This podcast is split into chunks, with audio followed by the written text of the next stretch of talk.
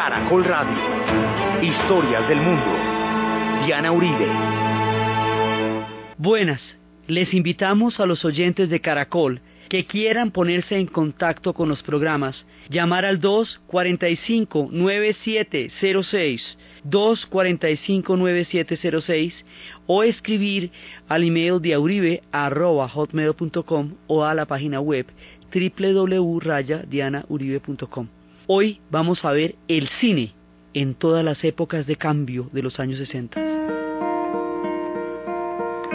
Hello, darkness, my old friend. I've come to talk with you again. Because a vision softly creeping left its seeds while I was sleeping.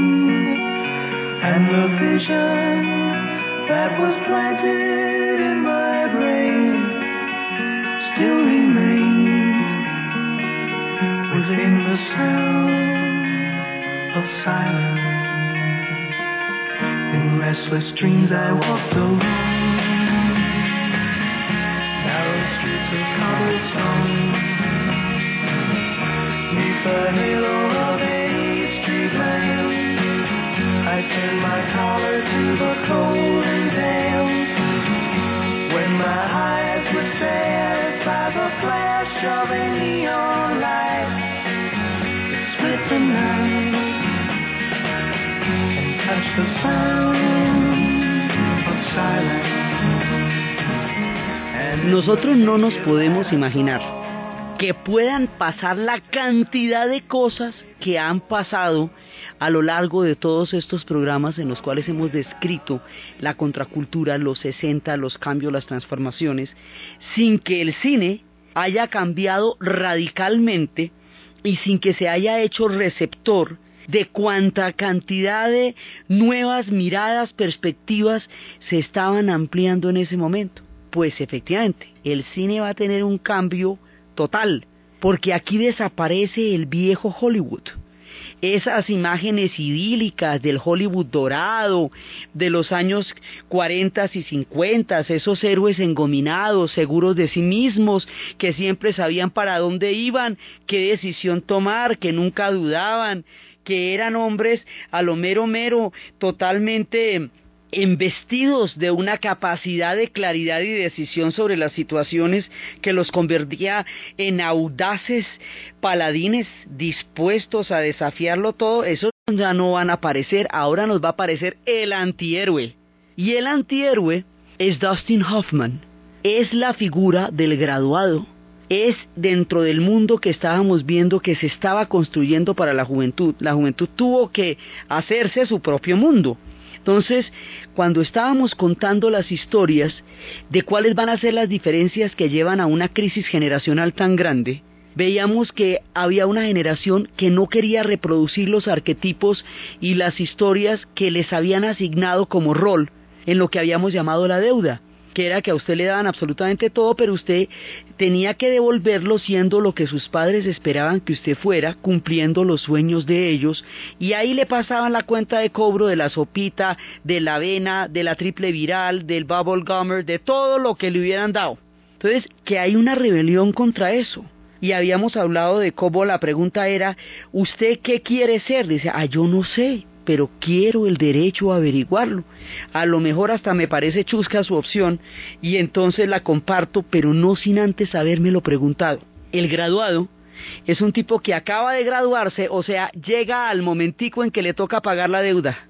Y el tipo no tiene la menor idea de qué va a hacer con su vida pero ni la más. O sea, no es ni siquiera un rebelde que diga yo no quiero esto, es un tipo que está completamente despistado. Y aquí nos aparece la figura de estos personajes que no tienen ningún tipo de destinos trazados, que no tienen gomina, que no tienen estos, digamos, veníamos de unos héroes que eran como Cary Grant, como Clark Gable, como John Wayne. O sea, estos personajes son unos tipos que de donde la gente va pensando en ir, ellos ya vuelven. No, este ni va ni viene, este no tiene ni idea para dónde va. Y ahí está su drama. Él necesita encontrar un rumbo en la vida y necesita el tiempo para, para poderlo encontrar. Todo esto el mundo le dice que profesionalmente se dedique a los plásticos y además está descubriendo alrededor de su mundo una doble moral que el tipo no sabe cómo manejar. Por un lado le hacen una cantidad de imposiciones profesionales que él no puede, no, no sabe ni puede seguir. La banda sonora de esto es Simon y Garfunkel y la canción de los sonidos del silencio es una canción de soledad. Y este tipo está profundamente solo porque si no tiene con quién contar hacia dónde va. Y en su soledad y en su búsqueda se va a encontrar seducido por Mrs. Robinson, que es la mamá de una compañera suya, o sea, son los mejores amigos de los padres. Y se mete en una historia con Mrs. Robinson, en la cual ella lo introduce en el resbaloso campo de la doble moral.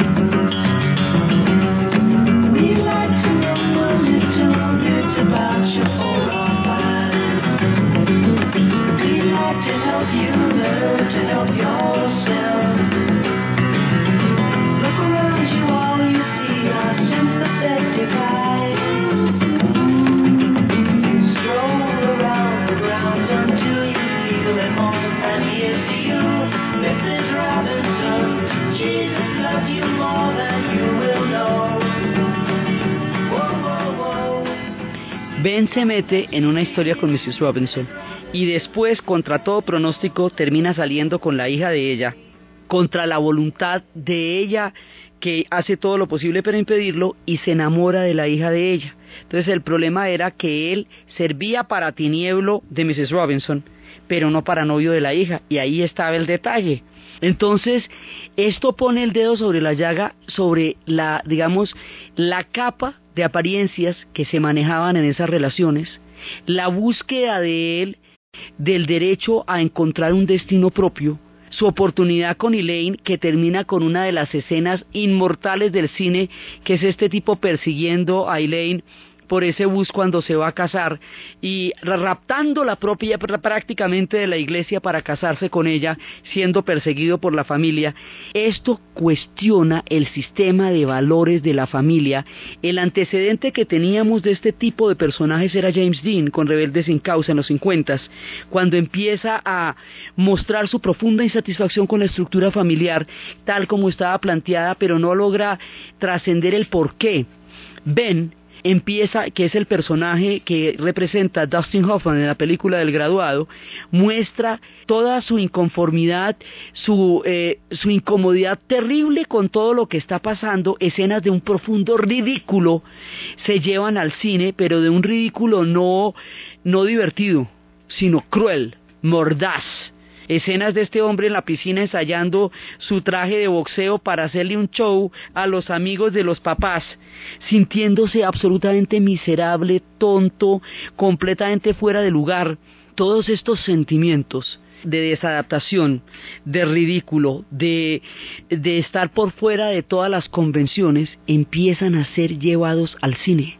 Y con eso van a modificar y van a transformar los arquetipos que habían hecho de Hollywood la tierra de los hombres encominados y seguros. Dustin Hoffman, encarnando estos papeles, va a ser otra de las películas que va a ser muy importante en ese momento que se llama Perdidos en la Noche, en inglés la llamarán Midnight Cowboy, y hace un papel totalmente distinto. Esa es la historia de un vaquero que llega a la gran ciudad pensando que se va a tragar la gran manzana de un solo mordisco, que va a convertirse en gigoló, que se va a llenar de plata, que va a ser pues el, papacito lindo, viene de esas tierras agrícolas de donde tantos jóvenes están llegando a las grandes ciudades buscando vida y oportunidades y llega a la ciudad de Nueva York y la ciudad de Nueva York se lo traga, lo de, pero lo degluye, lo vuelve nada. Este tipo de, de historias donde la ciudad destruye a la gente, es como un sumidero humano, empiezan a llevarse al cine por primera vez. Antes las historias tenían un contenido más bien idílico, ahora no. Aquí empiezan los finales que ya no son felices, porque dice, así no es la realidad, el cine tiene que mostrar lo que realmente pasa, la gente llega a la ciudad y la ciudad la acaba. Entonces allá va a conocer en, medio de una gran cantidad de situaciones adversas, degradantes, humillantes, va a conocer un personaje este vaquero rosadito que era John Voight en esa época, va a conocer un personaje que es Dustin Hoffman, que es un cojo tísico, un hombre de la calle, una, un sobreviviente que está muy enfermo y que le va mostrando desde las cloacas, desde los, de, desde las goteras, lo que es esa ciudad tan terrible y que en su indigencia, en su soledad, en su descomposición, es el único que le ayuda y es el único que le va a dar una mano cuando el hombre está completamente llevado. Entonces va a ver a través de los ojos de este perdedor, porque estas son historias de perdedores. Aquí los personajes van a tener malas pasadas, la vida se les atraviesa, los planes no les van a salir, han terminado los tiempos idílicos de los musicales, donde todo salía bonito, porque ya son, estos son tiempos críticos, cuestionadores, álgidos, en donde se están mostrando realidades que antes no se contemplaban y no eran visibles para la gente. Por eso es que las películas van a adquirir un tono fuerte en esa época.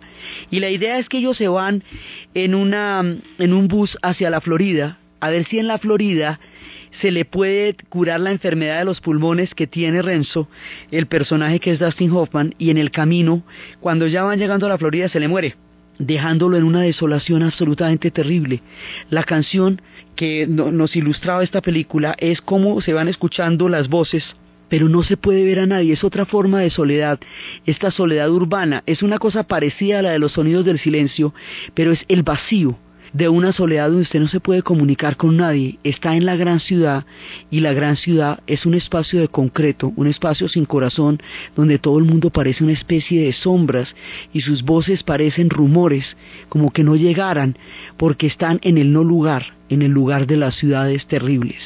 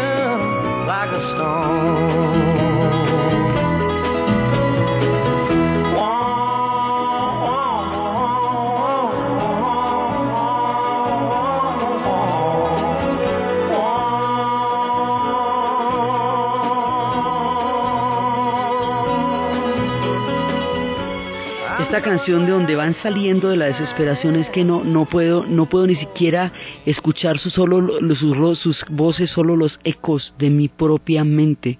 Yo me voy a donde el sol esté alumbrando todo el día a donde el clima pueda secar y puede mis mis ropas húmedas del frío del invierno.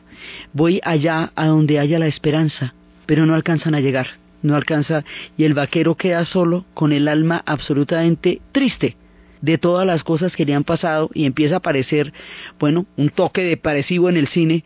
Ahora casi todo es así, pero en esa época se estaba dando el cambio de unos finales rosas, de unas producciones completamente edulcoradas, azucaradas, para mostrar realidades de las cuales el cine no se estaba ocupando. Por eso esas películas del graduado y a Perdidos en la Noche empiezan a inaugurar la historia de los perdedores. El cine en esta época va a cambiar de eje narrativo. Va a contar no solamente las historias de los perdedores como, como individuos, sino de los pueblos que perdieron las batallas o de los personajes que son capaces de plantear otras realidades. Hay una profunda, un viraje hacia nuevas posibilidades de relato que antes no tenían lugar. Dentro de ese viraje hay un personaje que se llama Hal Ashby. Él hace dos películas, una que, que se conocería después que se llama Desde el Jardín. La película tiene la banda sonora de Cat Stevens, en donde le muestra a este muchacho todas las posibilidades de la vida que simplemente radican en que él esté dispuesto a tomarlas.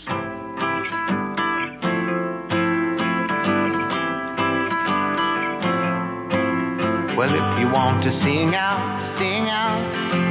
And if you want to be free, be free. Cause there's a million things to be, you know that there are. And if you want to live high, live high.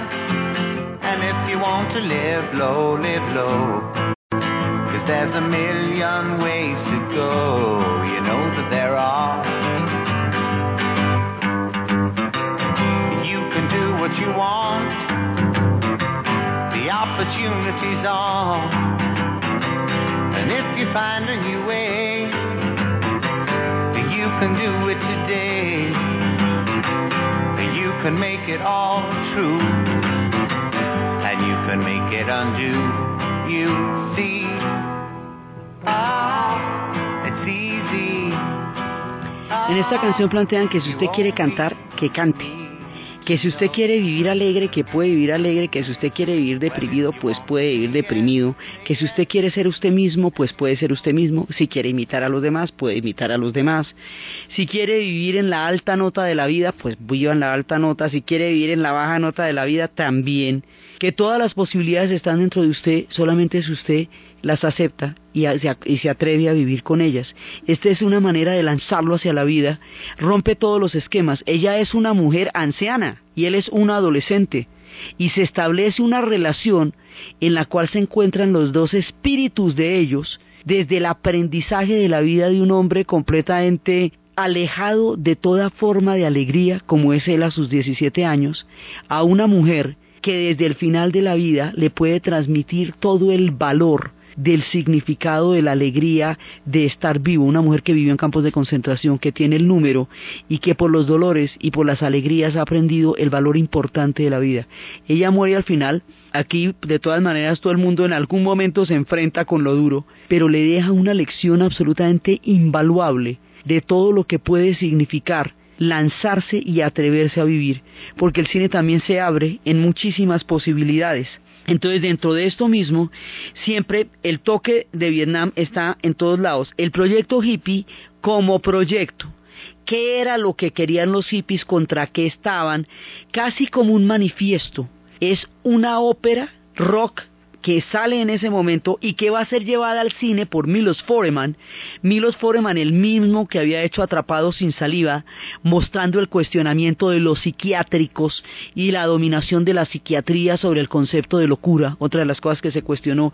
Milos Forman, el hombre que había huido de Praga después de que había sido asesinado el sueño de la primavera de Praga, Milos Forman va a llevar al cine la ópera que se estaba estrenando en ese momento en Broadway y tenía el nombre de Hair, pelo. Esa ópera es la historia de un vaquero, lo mismo que viene también de las áreas rurales, que llega a Nueva York, se encuentra con los hippies, se enrumba, se emparranda, se mete en la delicia de lo que ellos estaban construyendo y luego con quien va a ser el personaje protagónico hay una, un trágico cambio en el destino respecto al reclutamiento de este vaquero a Vietnam y ahí van mostrando desde la alegría de la propuesta hippie hasta lo que para ellos significaba la muerte de su gente en Vietnam. Toda esta historia, pero el proyecto con las letras, exactamente con todas las letras de las canciones, lo que querían los hippies está ahí, en la banda sonora de Hair.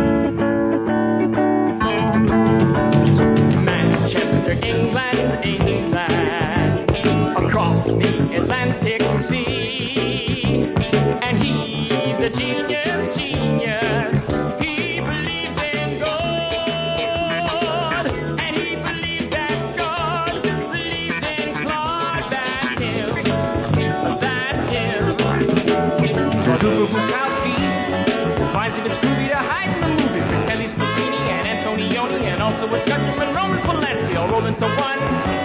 Bukowski,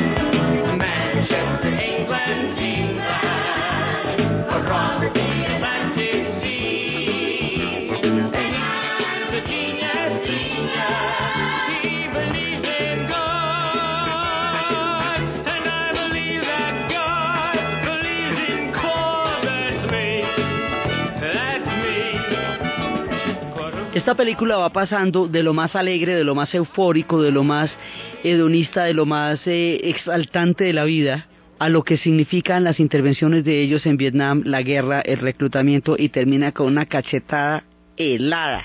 O sea, termina de una manera brutal, que es una de las cosas que empiezan a, tratarse en las temáticas del cine. Películas que después de una gran cantidad de alegrías tienen un final abrupto y terrible, porque se están cambiando, digamos, las, las diferentes miradas. Entonces, por un lado eso, en el tema de los vaqueros, los vaqueros van a cambiar radicalmente, porque ya no son héroes. Antes las películas de los westerns normalmente trataban de historias de granjeros, era cuando estábamos hablando de Mary Jane y su perro Spot, que viajaban en las caravanas hacia Oregon. Y entonces aparecían los indios y le quitaban la cabellera a Mary Joe y mataban a su perro Spot de lo puro malos que eran. Este personaje del indio criminal despiadado que se atrevía a atacar a la preciosa Mary con sus trencitas de oro, ahora lo muestran como los pueblos que fueron desposeídos de sus tierras, los pueblos que fueron llevados al confinamiento, al exterminio y a la degradación de su cultura, empiezan a aparecer las historias de los pueblos que perdieron, porque hasta ahora solo se había contado en el cine la historia de los ganadores, de los blancos que se quedaron con esas tierras, que tienen esas granjas y que son los descendientes. Ahora viene la historia de los indios y qué fue lo que realmente pasó con ellos y se reivindican las figuras de toro sentado, de caballo salvaje, de todos aquellos que fueron los grandes Jerónimo, que fueron los grandes líderes y al resignificar esto se, se cambia toda la mitología del oeste. Porque entonces ahora se muestra que no era solamente una guerra entre ovejeros y ganaderos por los límites de los ranchos, como se veía antes, o una guerra de supervivencia frente a las comunidades indígenas, sino que es que eso es un proyecto que acabó con las comunidades indígenas en la tierra que era de ellos. Entonces empiezan a aparecer películas como Soldadito Azul, que termina con una matanza absolutamente aterradora, empiezan a aparecer películas como Un hombre llamado Caballo, que es con Richard Harris, la historia de un blanco que se enamora de una india y que es asimilado por la tribu y que la tribu lo enseña, lo hace uno de ellos, lo somete a sus más grandes pruebas de valor y el hombre termina comprometido hasta los huesos y él va a morir con la tribu cuando la tribu sea atacada. Ahora, en el momento de un hombre llamado caballo, a pesar de la transformación que se hace en esta mirada, de todas formas, toda la tribu aprende a hablar inglés para hablar con él, ¿no? Eso tendrían que llegar los años noventas hasta que se pudiera hacer una película casi completamente en idioma Sioux, como es Danza con Lobos, donde Kevin Costner lo que hace es aprender Sioux, en lugar de que toda la tribu aprende inglés para charlarle. Sí, ahí, de ahí, de ahí pasan 30 años más o menos entre, entre una forma lingüística y otra, pero ya empiezan a verse los indios como personajes heridos que tenían una valía, una cultura, una civilización, una razón de ser. Las historias de los perdedores empiezan a ser mostradas ya desde su, desde su propia versión. Sus voces empiezan a ser tomadas en cuenta en el cine y esto va a cambiar completamente el arquetipo del indio malvado que habíamos hablado que llegan a ser cosas tan terribles como que la palabra apache se vuelva sinónimo de un maleante cuando es el nombre de una etnia, de un pueblo. O sea, ¿cómo se va a hacer eso? Una palabra de insulto. Entonces, aquí el cine saca, por un lado, estas historias. Los vaqueros dejan de ser los héroes como John Wayne, que siempre están defendiendo en los pueblos a los granjeros de los otros forajidos o de los terribles indios que van a molestar a la señora. John Wayne nunca se equivoca, siempre sabe lo que toca hacer. Él está en la jugada, en la esquina del movimiento, pero además no es peluca. Este hombre no se va a espelucar nunca y la sale ganando. Y los forajidos terminan rendidos a sus pies y los indios descabellados a sus pies también. Pues no, señor, ya no existe este señor tan seguro de sí mismo Ahora vienen un par de personajes que se van a ir, primero asaltaban trenes y luego se van a ir para Bolivia, que en ese momento es un lugar muy apartado de la civilización y allá van a quedar perdidos en ninguna parte, unos personajes bastante anárquicos dentro del concepto del oeste, unos personajes tan aventureros que iban por el mundo juntos y que van a ser una pareja en el cine fantástica que son Paul Newman y Robert Redford en uno de los inmortales dentro del viraje narrativo del género de western que se llama Bush Cassidy. Raindrops are falling on my head And just like the guy whose feet are too big for his bed Nothing seems to fit those Raindrops are falling on my head, they keep falling. So I just did me some talking to the sun. And I said I didn't like the way he got things done. Sleeping on the job, those raindrops are falling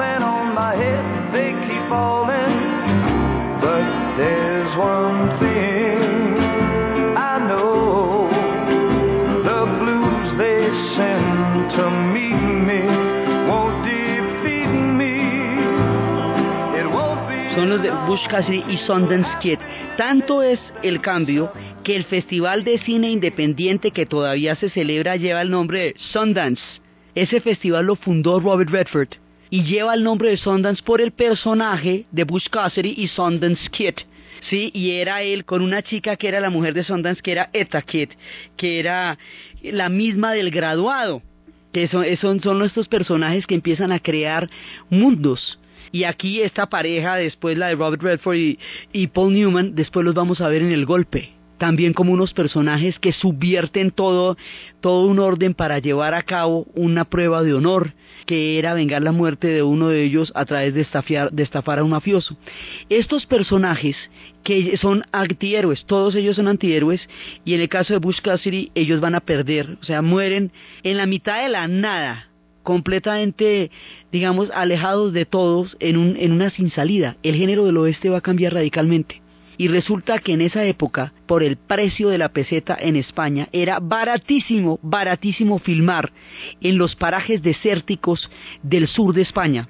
Lo que va a hacer que Sergio Leoni vaya a tomar la herencia del cine de vaqueros y lo vaya a transformar con su propia mirada, llevando a Clint Eastwood por todas esas tierras en lo que se conocería como el spaghetti western o el cine o, o los vaqueros italianos, que eran personajes rudos, personajes bastante cuestionables a nivel moral, personajes desadaptados en un territorio hostil, ya no son las granjas, sí, llenas de florecitas y primaveras, no, esto es la, esos, esos parajes desérticos y son perdedores. El fugitivo Josie Wells es un personaje huido de la guerra después de que le exterminaron la familia tratando de dejar atrás el dolor y recorriendo en su camino una cantidad de gente que está más llevada que él para llegar a la frontera a ver si allá hay un punto donde haya un poco de paz. Al cambiar el universo del western, estamos cambiando la manera como los Estados Unidos se mira a sí mismo en la historia, porque estamos cambiando la epopeya de la narración de la conquista del oeste, que fue el mito de, fundacional de ellos como nación. Esto no es una cosa sutil, esto es importantísimo que ellos puedan darle la vuelta a su propio mito y mirarlo desde otros arquetipos. El western cambia radicalmente y empieza a aparecer otro de los cambios más grandes que empieza a aparecer en el cine es el erotismo. Antes existía una cosa que vimos en la época del macartismo que es el código Hayes que era una represión moral absolutamente implacable después de haber dado muerte a las vampiresas, después de que Mae West y todas estas mujeres de ojos vidriosos y cuerpos sinuosos van a salir de la pantalla y todas las van a tapar hasta los dientes y los besos van a estar rodeados de los fundidos en negro después de que empiece la censura sobre la sexualidad de la manera más grande, tanto que no, digamos, solo en la mirada vidriosa tenía una mujer que retratar todos sus sentimientos porque hasta ahí vamos a verle la pestaña vidriosa, de para adelante no se ve más. Después de la revolución sexual de los sesentas, el erotismo llega al cine. Y otro personaje que también va a ser muy importante en este cambio de roles y de arquetipos va a ser Jane Fonda y va a ser una película que se llama Barbarella. Y ahí ya hay erotismo. Y de ahí en adelante, si usted quiere saber de qué época es una película, mire a ver si hay erotismo y sexo. Si hay, es de después de los 60 y si no, entonces es de antes. Tan simple como eso. Así es de, de, el cambio, tanto que cuando Buri Allen hizo La Rusa Púrpura del Cairo, en la cual un personaje se sale de la pantalla para ennoviarse con la, con la mujer que lo ha ido a ver 63 veces en la película, en el momento en que la besa, le dice que dónde está el fundido en negro porque él, como es de la época del cine que, en la cual estaba censurada la sexualidad, pues inclusive no sabe qué pasa ahí para adelante porque no es que se desvanecía la pantalla. Entonces hay que, hay que chismosearle que eso después del fundido en negro pasaban bastantes más cosas. Entonces el erotismo, de frente en la sexualidad, va a ser uno de los cambios más grandes. Jane Fonda va a ser el personaje de Barbarella, con la cual hace un rol erótico, el personaje de Cat Ballou, dentro de la mitología del oeste como una mujer fuerte, como una mujer guerrera, que junto con Lee Marvin van a tomarse el destino en sus propias manos. Las mujeres que empiezan a tomarse el destino en las manos también llegan al cine y Jane Fonda es una de esas. Es una de esas mujeres capaz de cuestionar su mundo en el erotismo, en el oeste o en la guerra de Vietnam como Regreso sin Gloria, la primera película que se opone a la guerra. Ella va a ser importantísima porque va a ser una figura de rebeldía, va a ser una figura crítica como lo van a hacer Dustin Hoffman y Robert Redford. O sea, estos personajes de los rebeldes que son capaces de cuestionar las costumbres y la, y la política de una sociedad. Ya después cuando hagan el hombre, los hombres del presidente, harán los personajes que llevarían a la caída de Nixon. O sea, hay una cantidad de problemáticas políticas problemáticas sexuales, problemáticas de rol, problemáticas de historias individuales y colectivas que empiezan a ser parte del cine. Otro que va a ser un cambio radical es el cine desde el punto de vista de las comunidades negras. Y en el punto de vista de las comunidades negras hay dos películas que son fundamentales en esto. Adivina quién viene a cenar que es la historia de una pareja de un muchacho negro y una chica blanca que se van a casar y juntan a las dos familias para anunciarles su compromiso. Toda la película es el debate acerca de qué van a hacer con un matrimonio interracial en la época en que apenas están empezando a resquebrajar las estructuras de la segregación y llegan a la conclusión tanto los unos como los otros que va a ser tan dura, tan difícil y tan terrible la vida para ellos con la decisión que acaban de tomar que las familias lo único que pueden hacer es consentirlos, amarlos mucho, aceptarlos y dejarles buena suerte, porque de ahí para adelante se les va a venir el mundo encima. Entonces, esta es una de las películas de cambio. La otra película de cambio se llama En el calor de la noche y ahí nos aparece otro de los personajes fundamentales de esta época, Sidney Poitier. Sidney Poitier va a ser un hombre que va a encarar a una figura de un hombre negro altivo, orgulloso, digno, para combatir el arquetipo de lo que ellos llaman el tío Tom, que son esos negros sumisos y amita, claro amita, bueno amita, no, este, este ninguna amita de ninguna parte. O sea, ya llegó el tiempo del honor y ya llegó el tiempo de la dignidad, porque es el tiempo del poder negro, que están pasando todas esas cosas en las calles. Entonces, este es un policía del norte que va a resolver el caso en cooperación con un policía del sur, que es un racista el más recalcitrante, pero los dos creen en la ley. Ambos creen en su función como oficiales y eso es lo que les permite trabajar juntos con todas las diferencias. Hay un momento en que el policía blanco le pega una cachetada a Sidney Poitier y Sidney Poitier se la devuelve. Cuando se la devuelve, es la primera vez en la historia del cine en los Estados Unidos en que un negro devuelve una agresión, devuelve una cachetada. En todas las demás los latigaban o los llevaban a las cocinas. Aquí se para y se la devuelve tal cual la recibió. Y ahí hay un cambio importantísimo en la narración cinematográfica con respecto a las comunidades negras. De aquí a que se puedan contar las historias como fueron va a pasar mucho tiempo, 20 años. Solo hasta después de 20 años Alan Parker va a poder hacer Mississippi en llamas y contar sin ambajes, sin ningún tipo de pelos en la lengua, lo que era la segregación. Solo después es que se va a poder contar la historia de las Panteras Negras. Solo después es que Spike Lee va a poder contar la biografía de Malcolm X, hecha en 1964 y llevada al cine en los noventas. Mire todo lo que tuvo que pasar cuando ya haya directores de cine negro que estén contando las historias de ellos. Pero la ruptura las empiezan a dar aquí. Sidney Poitier en esa época y las películas de Cindy Lumet, que eran películas muy críticas. Entonces, en ese momento empieza a darse esa, esa nueva apertura y el soul empieza a escucharse y la música empieza a vibrar en los teatros, en las películas y en las historias de un pueblo que eleva su voz desde la dignidad a la pantalla.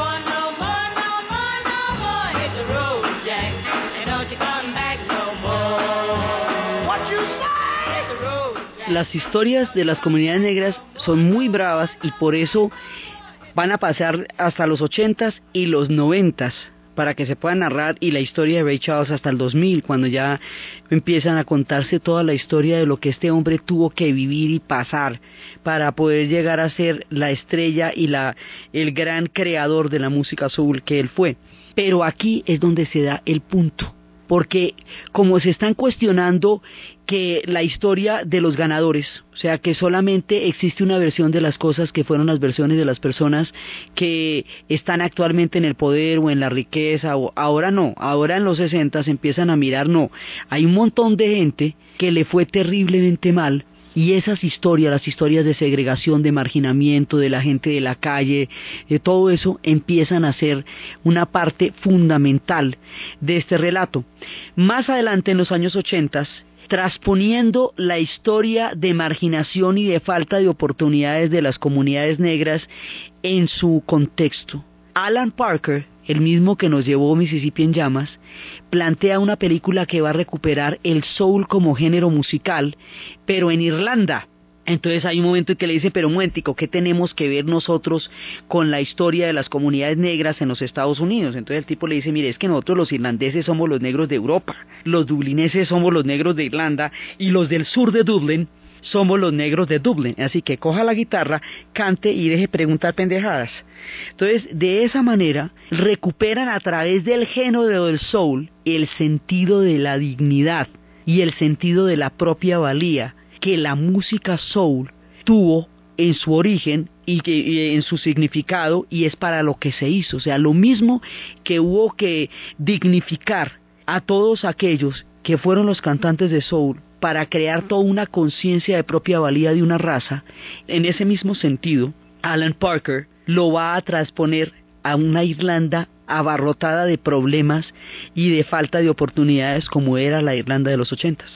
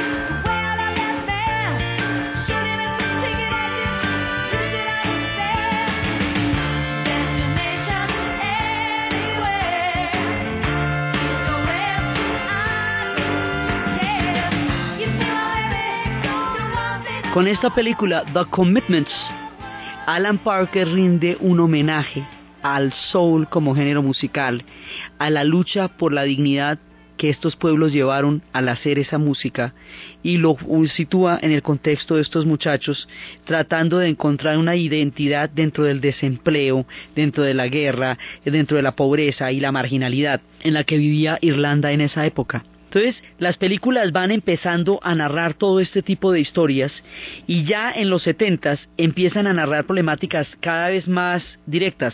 Películas como Willie y Phil cuentan la historia de un amor entre tres. Todo a lo largo de la vida, tres personajes están enamorados, son dos hombres y una mujer, y van compartiéndose los unos a los otros y tienen un hijo que resulta de todos. Todo este tipo de historias que habían empezado con una que se llamaba Bob, Ted, Carol y Alice que eran dos parejas que empiezan a encontrarse y a intercambiarse, digamos, todo esto dentro de la exploración de la problemática de las parejas en el cine y del erotismo en el cine. Entonces ya en los setentas viene lo que es Willie Phil. Todo el mundo tiene acceso como protagonista a toda la nueva corriente cinematográfica que se está haciendo. Las películas como Harry en Tonto, la historia de un viejo al que expulsan, lo sacan del edificio donde vive y el hombre se hace bajar con todo y su sillón y cuando se da cuenta que no tiene a dónde ir, se va con su gato a recorrer los Estados Unidos haciendo un fresco de todo lo que va pasando en los sesentas. Mujeres como Alicia ya no vive aquí, que queda viuda y le toca coger camino y en el camino se va encontrando a sí misma, personajes que se van encontrando desde el valor, personajes que van cambiando, que no tienen que ser ni los más bonitos, ni los más regios, ni los más titinos, pueden ser viejitos con gatos, mujeres de 75 con adolescentes, parejas de tres, todo, o sea, todas las posibilidades de lo que se está transformando se van a traducir en el cine. Y una película que va a hacer un homenaje a todo esto, o sea, que es casi episódica de cada uno de los eventos que tuvieron lugar en la década de los 60, con un humor impecable, casi un catálogo de referencias es Forrest Gump. Porque Forrest Gump atraviesa todas las historias en su inconsciencia y su buena fe, Forrest va recorriendo desde Elvis Presley, pasando por la guerra del Vietnam, por la guerra del Vietnam, por todas las historias, a través de su vida, todo el tiempo lo va recorriendo Forrest Gump. Entonces después empiezan ya como las películas donde tratan de entender qué fue lo que vivieron. Esta década fue tan turbulenta y las transformaciones fueron tan grandes que digerirlas en el tiempo va a tomar a veces 20, a veces 30 años, como en el caso del cine negro, que era cuando solamente mucho tiempo después se pudieron narrar historias de lo que pasaron en esa época. Entonces, por un lado, están las películas que en su tiempo marcaron los cambios. Y por otro lado están las películas que 20 y 30 años después cuentan esas historias cuando ya más o menos se enteran y pueden entender un poco de qué es lo que estuvieron viviendo. Entonces, películas ya digamos en los momentos más eh, recientes como Across the Universe, hace todo a través del universo con una historia completamente cifrada en el universo de los Beatles, recorre toda la década a través de un personaje inglés que llega a los Estados Unidos buscando a su padre que dejó embarazada a su madre durante la guerra, durante la Segunda Guerra Mundial. Entonces, se van encontrando todas estas nuevas miradas y el cine nunca volvió a ser el mismo. El cine llegó a transformarse. Ahora, el cine se estaba transformando en el mundo entero porque en Italia estaba Liliana Cavani y Lina Vermüller haciendo películas tan bravas como Portero de Noche. El cine italiano de Bertolucci va a ser sumamente cuestionador. El cine alemán, el nuevo cine alemán, va a contar las historias de la reconstrucción alemana de la manera más dura a través de películas como El matrimonio de Eva Braun Costa Gabras va a hacer películas políticas muy fuertes sobre lo que estaba pasando en ese momento en Grecia y en muchas partes del mundo, contando las problemáticas. El cine va a ser duro, crítico, cuestionador. Va a ser un cine que devele toda la cantidad de debates que se estaban dando.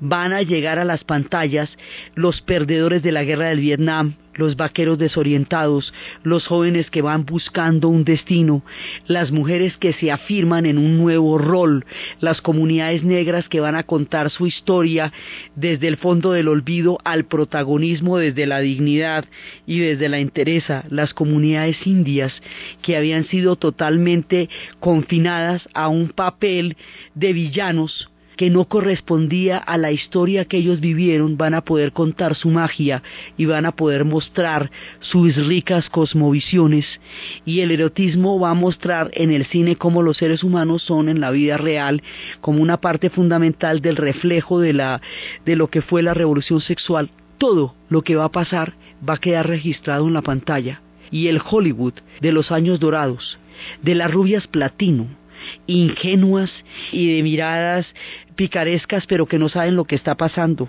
Y los héroes de gomina y de seguridad personal. Y las familias perfectas donde no había ningún tipo de contradicción. Y todas estas historias en donde el conflicto y donde las grietas que la realidad tenía y las confrontaciones que el mundo estaba enfrentando no quedaban plasmadas en la pantalla, ahora lo serán. La década de los sesentas y después en los setentas cambiarán para siempre el rumbo del cine, tanto que en películas como El Padrino Marlon Brando rehusará aceptar el Oscar que le dieron por el padrino en protesta por la manera salvaje como reprimieron la revuelta en la comunidad Dakota de Wounded Knee, cuando se hizo una protesta generalizada por el asesinato de dos jefes indios, cuyos asesinos fueron liberados inmediatamente sin cargos.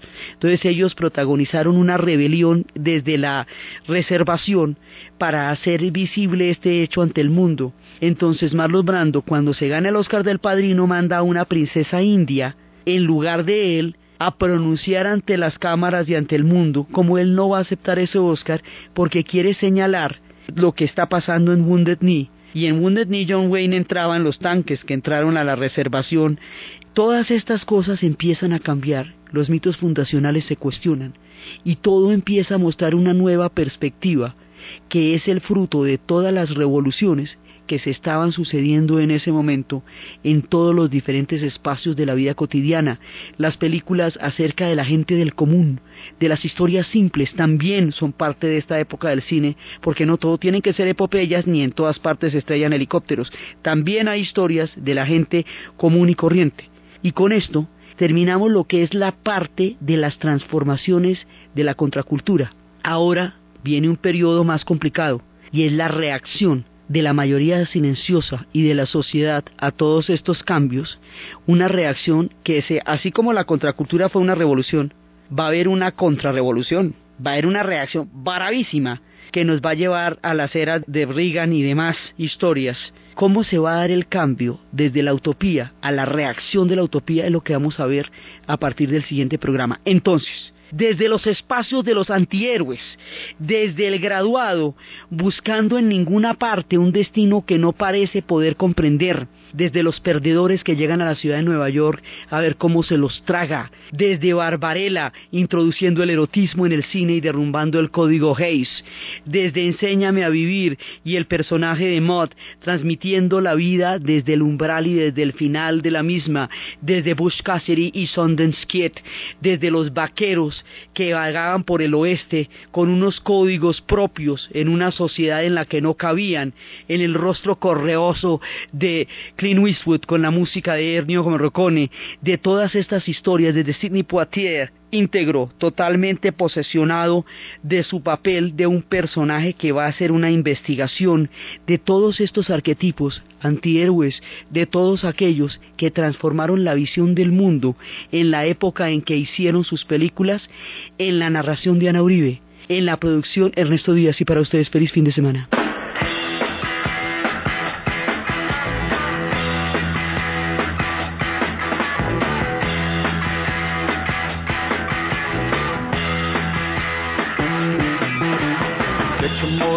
morning